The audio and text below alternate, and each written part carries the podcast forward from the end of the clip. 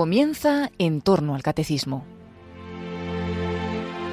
Como complemento a lo que el padre Luis Fernando de Prada está explicando sobre la Eucaristía en su programa del Catecismo de la Iglesia Católica, les estamos ofreciendo en varios sábados la reposición de varios programas de Dame de Beber que el padre José María Iraburu dedicó al sacramento del amor por excelencia.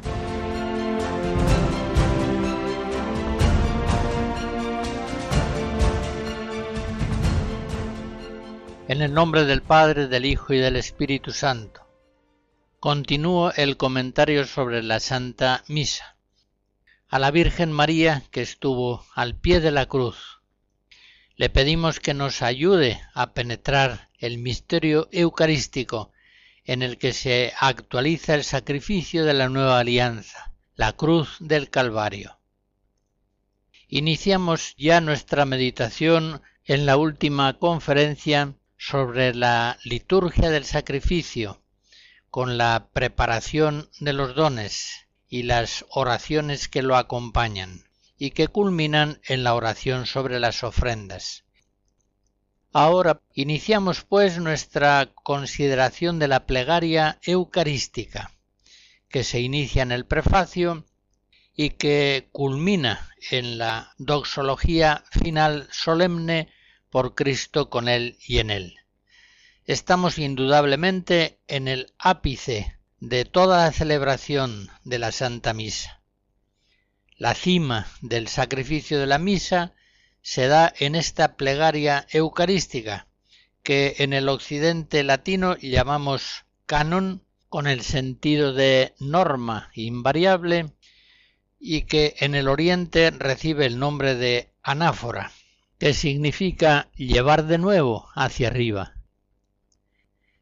En ningún momento de la misa, ciertamente, la distracción de los participantes vendrá a ser más lamentable. Es el momento de la suma atención sagrada. La ordenación general del misal romano nos dice que ahora es cuando empieza el centro y el culmen de toda la celebración, a saber, la plegaria eucarística, que es una plegaria de acción de gracias y de consagración. El sacerdote invita al pueblo a elevar el corazón a Dios en oración y acción de gracias, y se le asocia en la oración que él dirige en nombre de toda la comunidad por Jesucristo a Dios Padre. El sentido de esta oración es que toda la congregación de los fieles se una con Cristo en el reconocimiento de la grandeza de Dios y en la ofrenda del sacrificio. Hasta aquí la ordenación. Con los mismos gestos y palabras que Cristo usó en la cena, la Iglesia realiza ahora el memorial que actualiza el misterio de la cruz y de la resurrección. Ese misterio pascual en el cual se produce la glorificación suma de Dios y la fuente sobreabundante de gracia para los hombres. No olvidemos que la plegaria eucarística pronunciada exclusivamente por el sacerdote, es efectivamente la plegaria, la oración suprema de la Iglesia. La forma básica de esta gran oración tan solemne es la Bereká de los judíos, que se recitaba en la liturgia familiar, también en la liturgia sinagogal y por supuesto en la cena pascual es el modo propio de la eulogía, palabra que significa decir bien, la bendición de Dios, y la Eucaristía, que significa acción de gracias. Dos palabras, eulogía y Eucaristía, que son frecuentes en el Nuevo Testamento.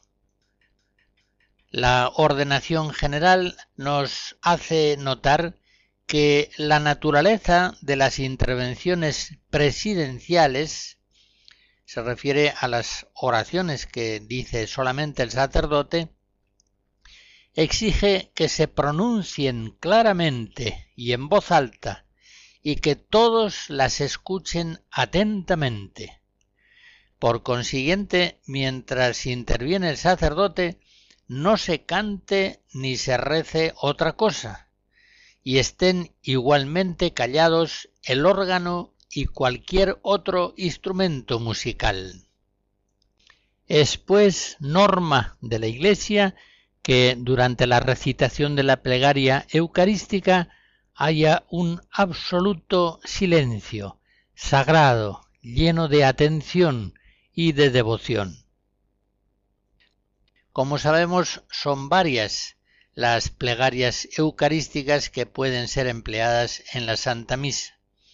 En cualquiera de sus variantes, la plegaria eucarística siempre incluye la acción de gracias, varias aclamaciones, la epíclesis o invocación del Espíritu Santo, la narración de la institución de la Eucaristía la consagración, el memorial, la oblación de la víctima, las intercesiones varias y la suprema doxología final trinitaria. Todas estas partes las iremos analizando una a una. Actualmente el misal romano presenta cinco plegarias eucarísticas principales. Hay también otras tres para niños y dos sobre el tema de la reconciliación penitencial. El canon primero es llamado romano. Es el más largo, procede del siglo IV y su forma queda ya fijada casi desde el tiempo de San Gregorio Magno, hacia el año 600 era el único que estaba en uso hasta el Concilio Vaticano II y prácticamente ha llegado intacto hasta nuestros días. La plegaria segunda, que es la más corta, es una reelaboración de la anáfora de San Hipólito, a comienzos del siglo III. Es por eso la más antigua que se conoce en Occidente es la que más se suele usar en las parroquias, una plegaria eucarística sencilla y breve, pero sumamente venerable, armoniosa y perfecta.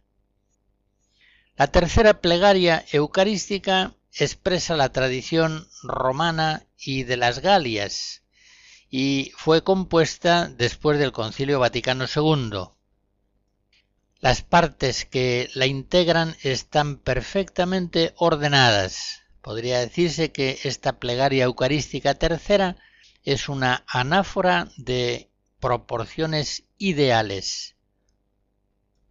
La cuarta de las plegarias eucarísticas procede de la tradición litúrgica de Antioquía y es también una plegaria de composición postconciliar tiene un prefacio fijo y propio que es bellísimo y en el que se confiesa ampliamente la fe, contemplando a partir de la creación toda la historia de la salvación hasta llegar a la plenitud de los tiempos en el misterio pascual.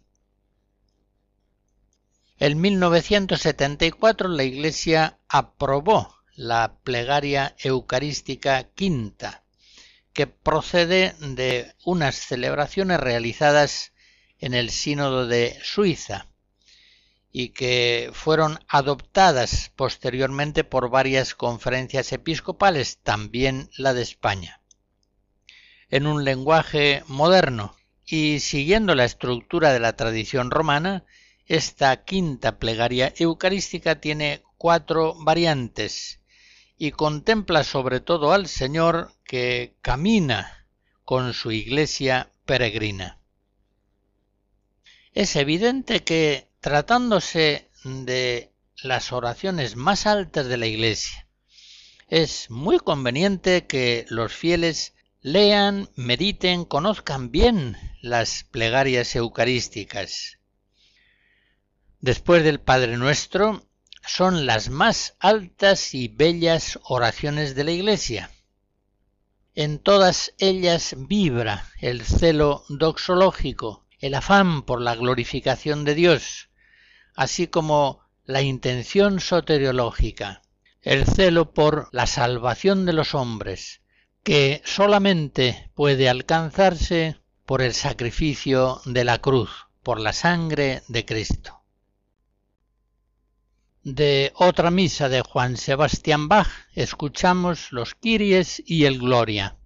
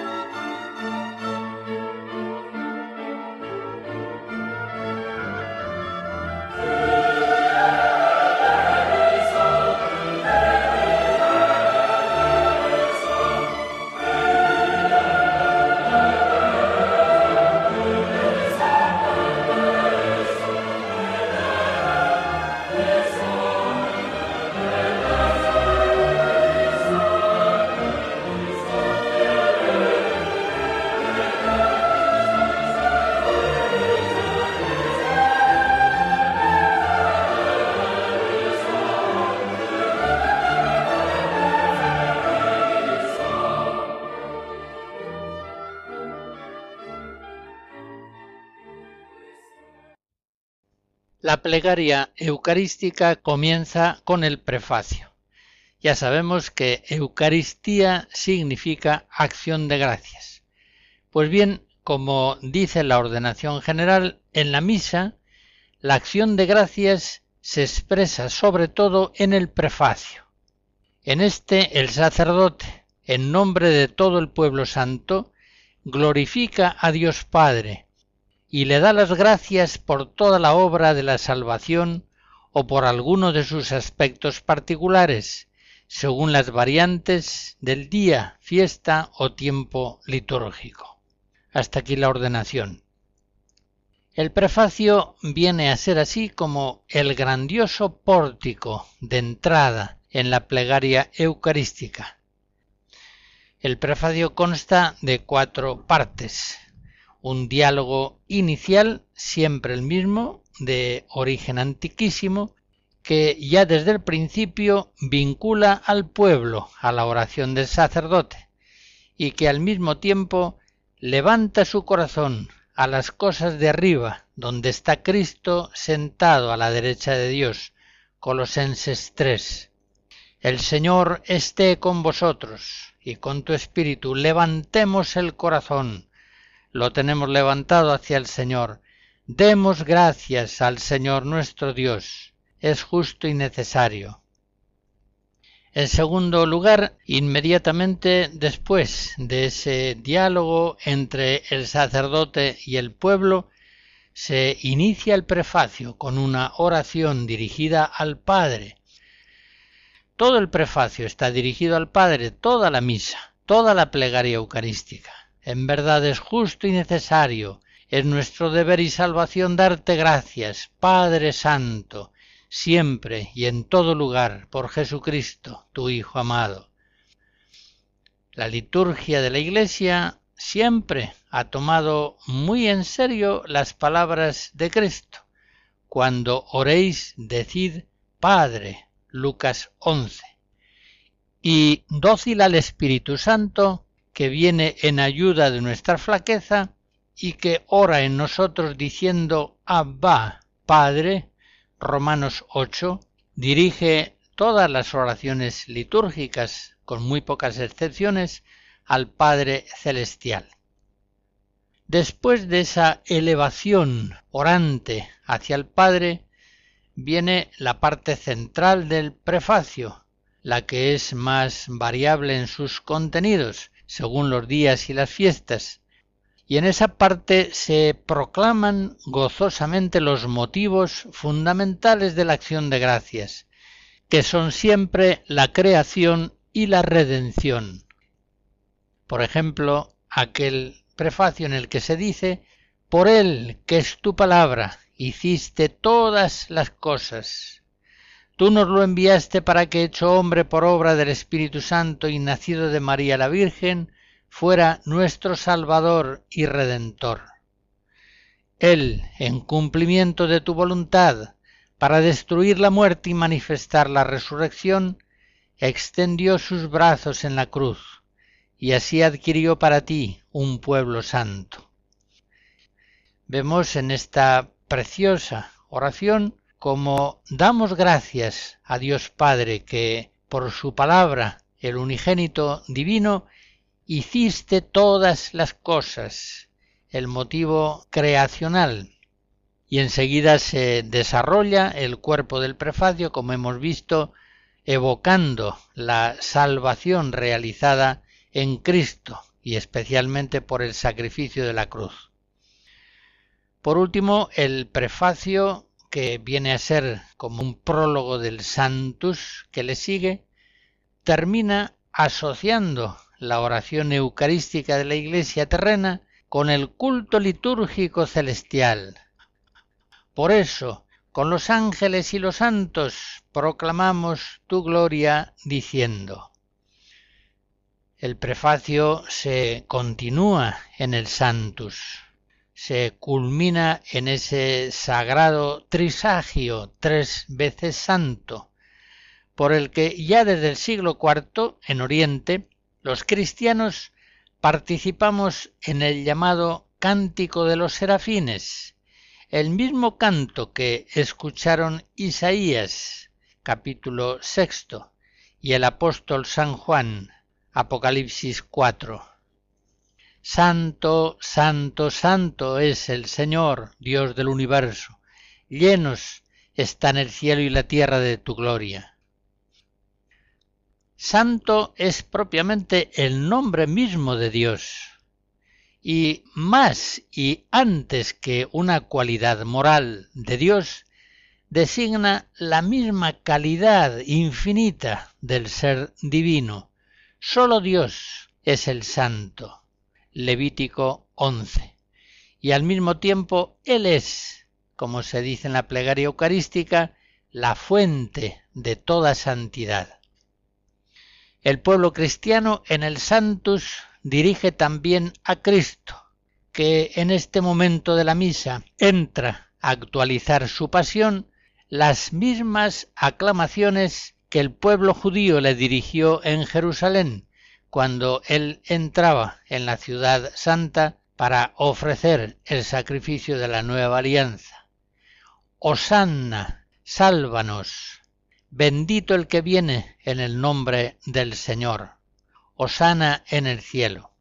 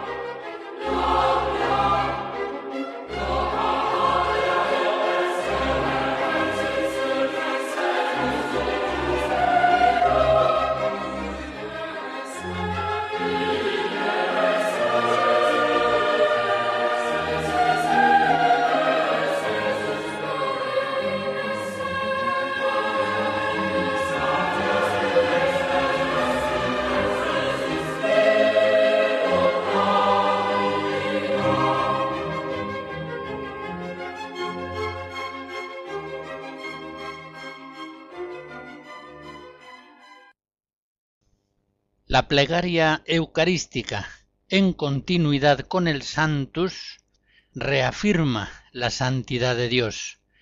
Santo eres en verdad, Padre, y con razón te alaban todas las criaturas. E inmediatamente en lo que se llama la epíclesis, invoca al Espíritu Santo, en una acción que nos recuerda aquella de el profeta Elías en el sacrificio del monte Carmelo, cuando pide al cielo el fuego divino que venga a consumar el sacrificio preparado sobre aquel altar de doce piedras. También nosotros en la Eucaristía pedimos a Dios el fuego del Espíritu Santo que venga a actualizar y consumar el sacrificio de Cristo en nuestros altares. Te suplicamos, Padre, que santifiques por el mismo Espíritu estos dones que hemos preparado para ti, de manera que sean cuerpo y sangre de Jesucristo, Hijo tuyo y Señor nuestro. Como he dicho, esta invocación del Espíritu Santo, esta epíclesis, precede inmediatamente a la consagración. Con esta oración el sacerdote, imponiendo sus manos sobre las ofrendas, pide el Espíritu Santo para que, así como Él obró la encarnación del Hijo Divino en el seno de la Virgen María, descienda ahora en la Eucaristía sobre el pan y el vino, y realice, por decirlo así, en las especies sacramentales la encarnación del Verbo, convirtiéndolas en cuerpo y sangre del mismo Cristo. Para los cristianos orientales, esta epíclesis, esta invocación del Espíritu Santo, es el momento de la transustanciación. En la Iglesia latina más bien vemos ese misterio de transformación del pan y del vino en el cuerpo y la sangre de Jesús en el relato memorial, cuando dice el sacerdote, esto es mi cuerpo, este es el cáliz de mi sangre.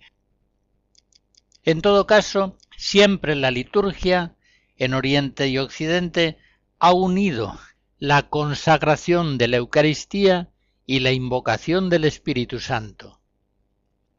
Notemos, pues, que por obra del Espíritu Santo nace Cristo en la Encarnación, y por obra del Espíritu Santo se produce la transustanciación del pan en su cuerpo sagrado y del vino en su sangre preciosa. Según todo esto, cada vez que los cristianos celebramos el sacrificio eucarístico, reafirmamos en la sangre de Cristo la alianza que nos une con Dios y que nos hace hijos suyos amados. Reafirmamos en la Eucaristía la alianza con un sacrificio, como lo hizo Moisés en el Sinaí o como Elías en el Carmelo. Después de esta primera invocación del Espíritu Santo, viene el relato de la Eucaristía tal como se produjo en la última cena. Es el momento de la consagración, el momento más sagrado de la misa, en el que se actualiza con toda verdad la cena del Señor y su pasión redentora en la cruz.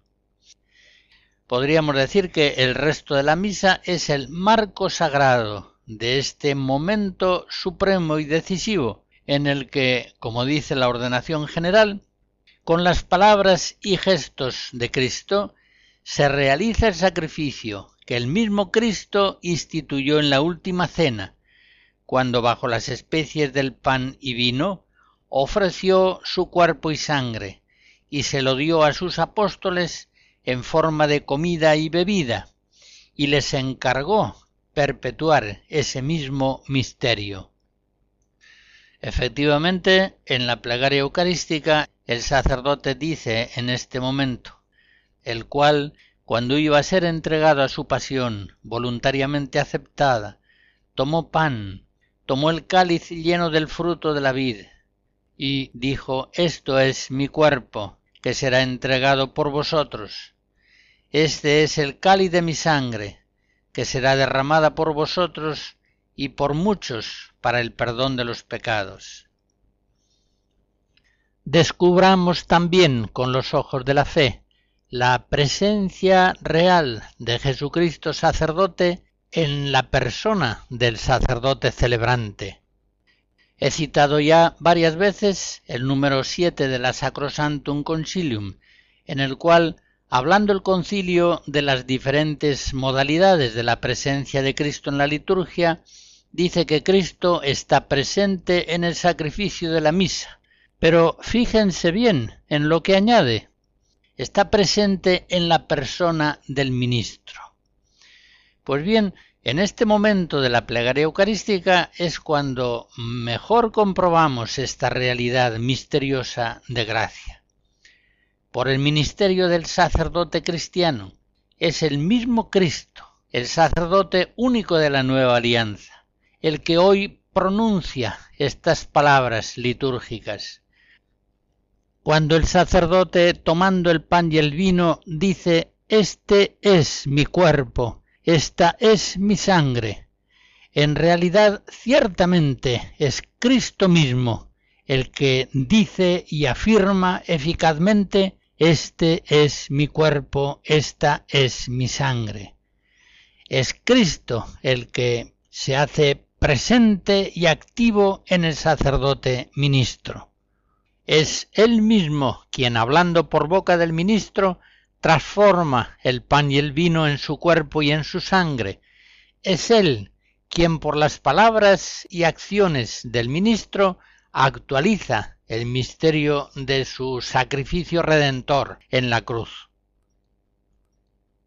Por esas palabras que al mismo tiempo son palabras de Cristo y de su esposa la Iglesia, el acontecimiento único del misterio pascual, sucedido hace muchos siglos, escapa de la cárcel espacio-temporal en la que se ven apresados todos los acontecimientos humanos de la historia y se actualiza, se hace presente hoy bajo los velos sagrados de la liturgia.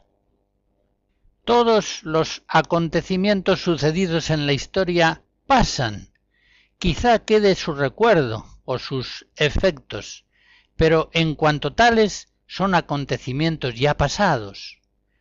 El único acontecimiento que escapa a esa ley inexorable es la cena del Señor, el sacrificio de la cruz, la Eucaristía. Este es el único acontecimiento histórico que permanece siempre presente, siempre actual, gracias a la liturgia de la Iglesia. Los cristianos en la Eucaristía, lo mismo exactamente que los apóstoles, participamos de la cena del Señor. Y lo mismo que la Virgen María, que San Juan y que las piadosas mujeres, asistimos realmente en la Eucaristía al sacrificio de la cruz en el Calvario. Esta es la Eucaristía, este es el Mysterium Fidei por excelencia.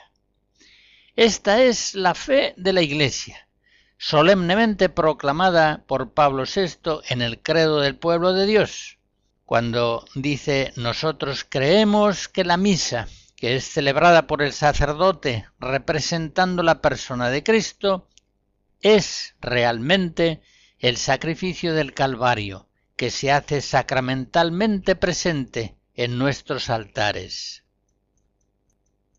Una vez realizada la consagración, el sacerdote ostenta con toda reverencia, alzándolos, el cuerpo y la sangre de Cristo. Y una y otra vez hace la genuflexión, mientras, cuando se trata de celebraciones solemnes, los ministros de la Eucaristía inciensan las sagradas especies veneradas. En ese momento de especial sacralidad, el pueblo cristiano adora la presencia real de Cristo en las especies consagradas. En ese momento los fieles pueden decir aquello del apóstol San Juan, es el Señor. o pueden hacer suya la exclamación de el apóstol Santo Tomás, Señor mío y Dios mío.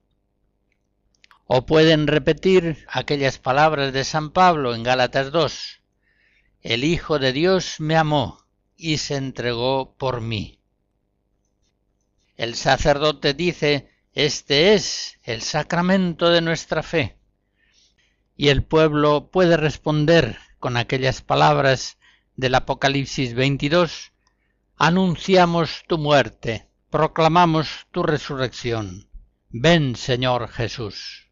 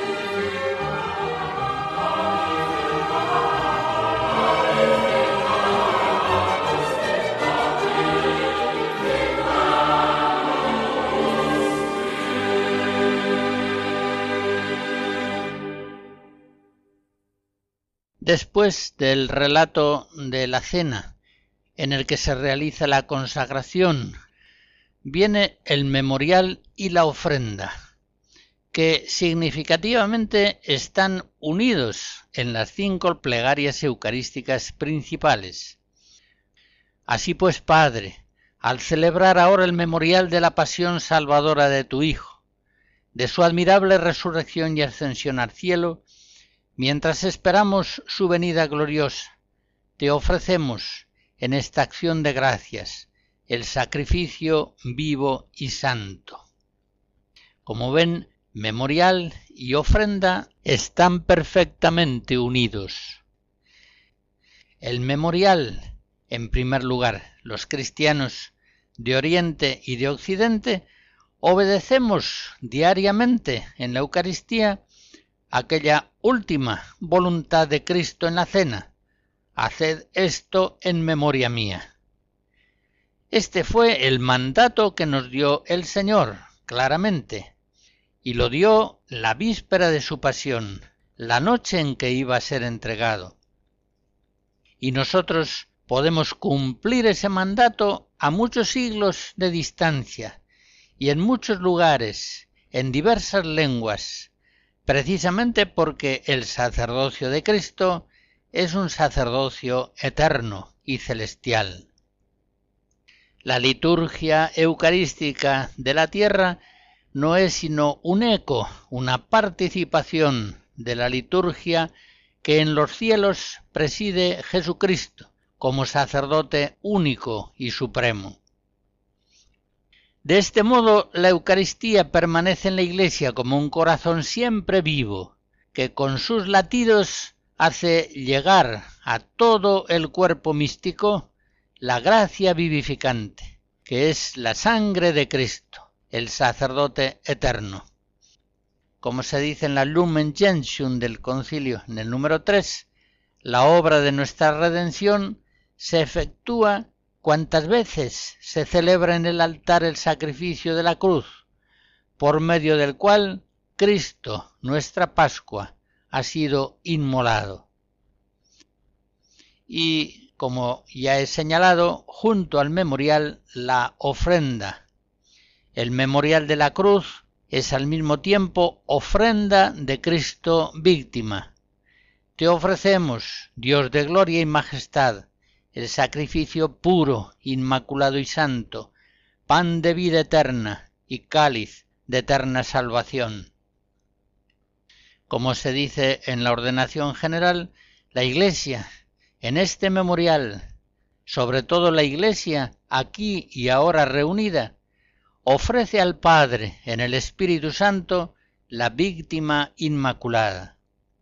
Y la Iglesia quiere que los fieles no sólo ofrezcan la víctima inmaculada, sino que aprendan a ofrecerse a sí mismos y que de día en día perfeccionen con la mediación de Cristo la unidad con Dios y entre sí, para que finalmente Dios lo sea todo para todos. Hasta aquí la ordenación general. Como fácilmente se comprende, esta conciencia en la fe de que en la Eucaristía hemos de ofrecernos con Cristo al Padre está en el centro mismo de la espiritualidad eucarística y cristiana. Nosotros somos corderos en el cordero, víctimas en la víctima, sacerdotes en el único sacerdote Jesucristo. Pío XII en la gran encíclica litúrgica Mediator Dei de 1947 dedicaba varios números a la participación de los fieles en la Eucaristía, subrayando cómo la participación interior es la más importante, más importante todavía por supuesto que su participación activa exterior.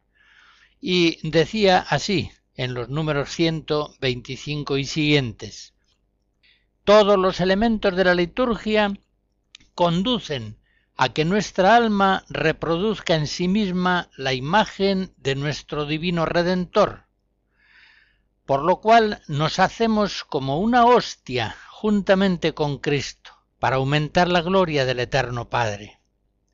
A eso, pues, los fieles deben dirigir y elevar sus almas al ofrecer la víctima divina en el sacrificio eucarístico.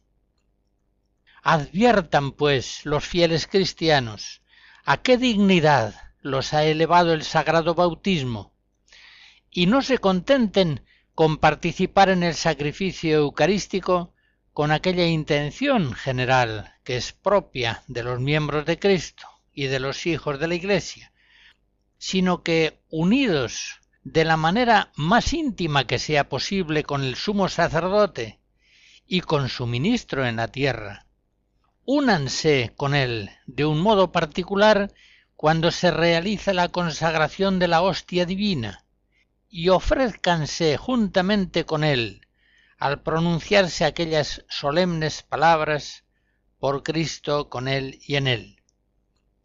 Y no se olviden los fieles cristianos de ofrecer juntamente con su divina cabeza clavada en la cruz a sí mismos sus preocupaciones, sus dolores, angustias, miserias y necesidades. Hasta aquí la encíclica de Pío XII. En ese mismo lugar, Pío XII recuerda una frase preciosa de San Agustín. En el sacramento del altar se muestra a la Iglesia que en el sacrificio que ofrece, ella misma es ofrecida. Esta doctrina es la misma que Pablo VI enseñaba en la Mysterium Fidei. La Iglesia, al desempeñar la función de sacerdote y víctima juntamente con Cristo, ofrece toda entera el sacrificio de la misa y toda entera se ofrece con él.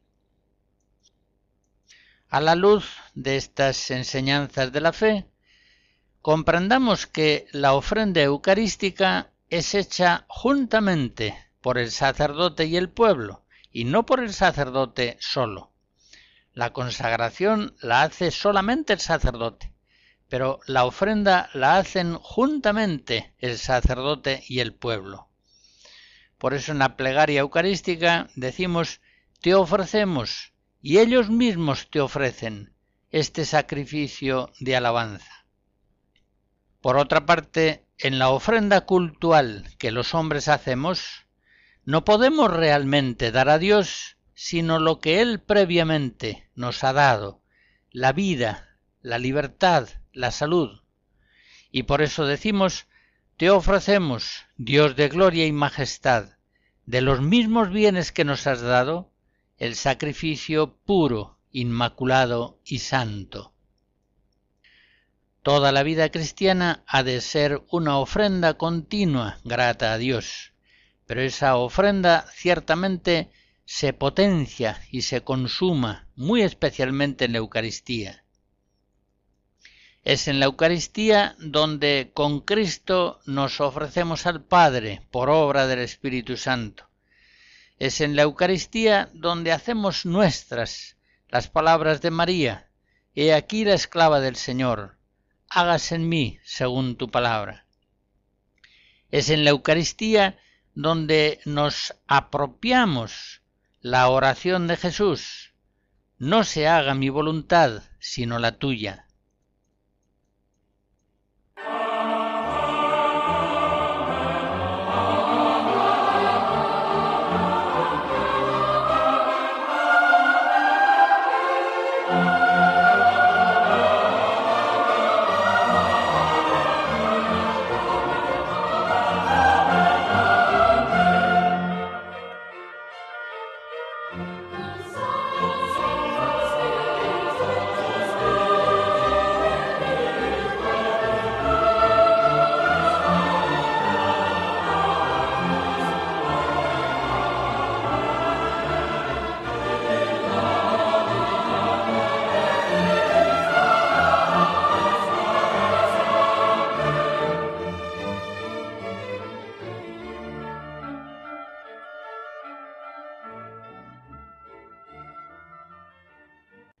Recordado hace un momento cómo la consagración va precedida de una primera invocación del Espíritu Santo, aquella epíclesis en la que se pide al Padre Celestial que envíe el Espíritu Santo, el fuego divino, que convierta el pan y el vino en el cuerpo y en la sangre de Jesús.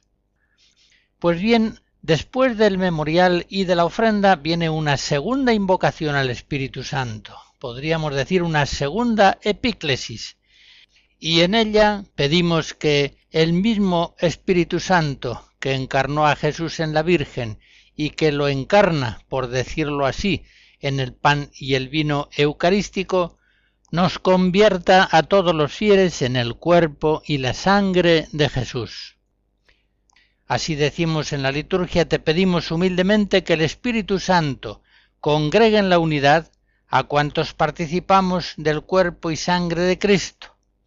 Y en otra de las plegarias eucarísticas, formemos en Cristo un solo cuerpo y un solo espíritu, y en otra, congregados en un solo cuerpo por el Espíritu Santo. Está claro, pues, en estas invocaciones al Espíritu Santo que le pedimos realice en la Eucaristía la unidad de la Iglesia, la unidad del cuerpo místico. Y al mismo tiempo le pedimos que Él nos transforme en ofrenda permanente, plegaria tercera, y de este modo seamos en Cristo víctima viva para alabanza de su gloria, plegaria cuarta. La verdadera participación en el sacrificio de la nueva alianza implica, pues, decisivamente esta ofrenda victimal de los cristianos. Los fieles son en Cristo sacerdotes y víctimas, como Cristo lo es, y continuamente han de ofrecerse al Padre en el altar eucarístico durante la misa pero también han de ofrecerse continuamente en el altar de su propia vida ordinaria, día a día. Los cristianos, pues, somos en Cristo, por Él y en Él, corderos de Dios, que, aceptando la voluntad de Dios, sin condiciones y sin resistencia alguna hasta la muerte, como lo hizo Cristo, sacrificamos es decir, hacemos sagrada toda nuestra vida en un movimiento espiritual incesante que halla en la Eucaristía siempre su origen y su impulso.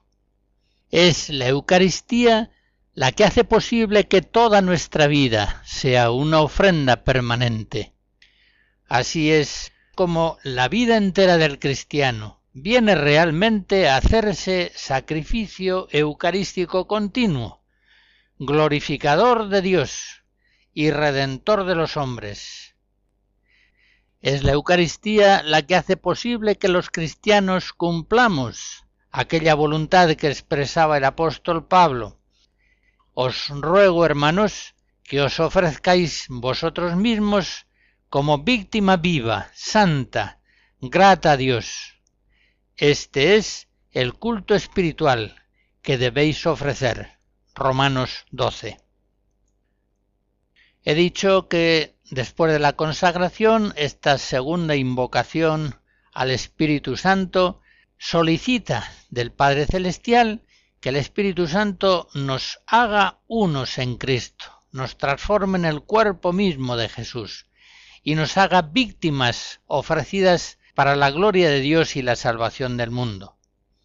Nos haga, pues, en la Iglesia sacramento universal de salvación para todos los hombres, para todos los pueblos. Cuando hablé de la oración de los fieles, ya vimos que la Iglesia en la Eucaristía está sosteniendo a la humanidad y al mundo entero en la misericordia de Dios por la sangre de Cristo Redentor. Pues bien, las mismas plegarias eucarísticas incluyen en este momento de la misa que estamos examinando una serie de oraciones por las que nos unimos a la Iglesia del cielo, a la Iglesia de la tierra y a la Iglesia del purgatorio. La ordenación general del misal romano dice que con estas oraciones se da a entender que la Eucaristía se celebra en comunión con toda la Iglesia celeste y terrena, y que la oblación se hace por ella y por todos sus miembros, vivos y difuntos, miembros que han sido todos llamados a participar de la salvación y redención adquiridas por el cuerpo y la sangre de Cristo. Concretamente, en la plegaria eucarística tercera se invoca, en primer lugar, la ayuda del cielo, de la Virgen María y de los santos, por cuya intercesión confiamos obtener siempre tu ayuda.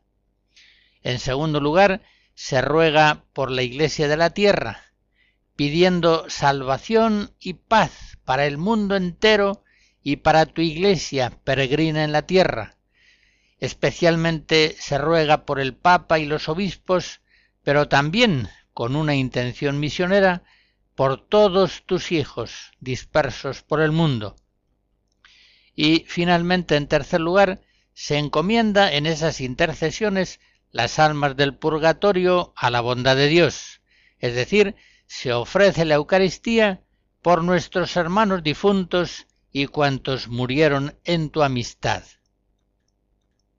De este modo, la oración eucarística cristiana, que es una oración infinitamente audaz, pues se confía la misericordia de Dios, alcanza en la misa la máxima dilatación de la caridad cristiana.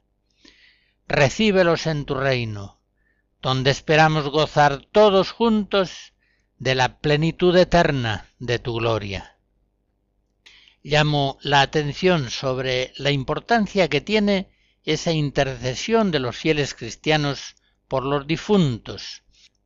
La caridad cristiana, si ha de ser católica, ha de ser universal, ha de interesarse no solamente por los vivos, también por nuestros hermanos difuntos.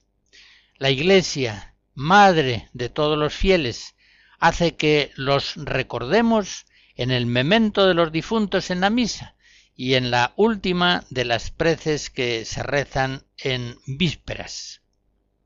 Al menos en estas dos ocasiones, todos los días los fieles, gracias a la Iglesia, que así nos lo impulsa en la liturgia, recordamos ante Dios a nuestros hermanos difuntos.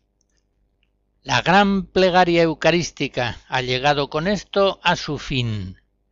El arco formidable que se inició en el prefacio, levantando los corazones hacia el Padre, culmina ahora solemnemente con la doxología final trinitaria. Por Cristo, con Él y en Él, a ti Dios Padre Omnipotente, en la unidad del Espíritu Santo, todo honor y toda gloria por los siglos de los siglos. Amén.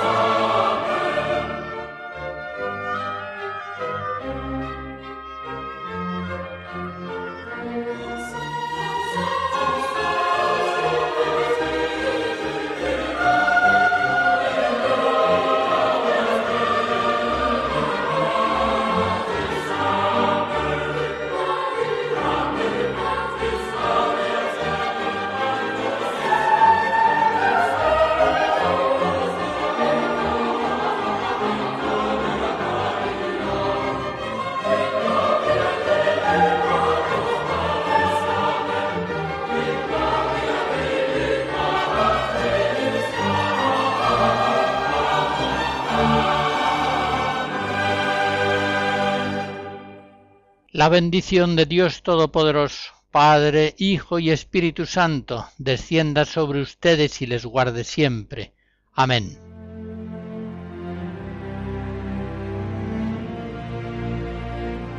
Finaliza en Radio María en torno al catecismo. Como complemento a lo que el padre Luis Fernando de Prada está explicando sobre la Eucaristía en su programa del Catecismo de la Iglesia Católica, les estamos ofreciendo en varios sábados la reposición de varios programas de Dame de Beber que el padre José María Iraburu dedicó al sacramento del amor por excelencia.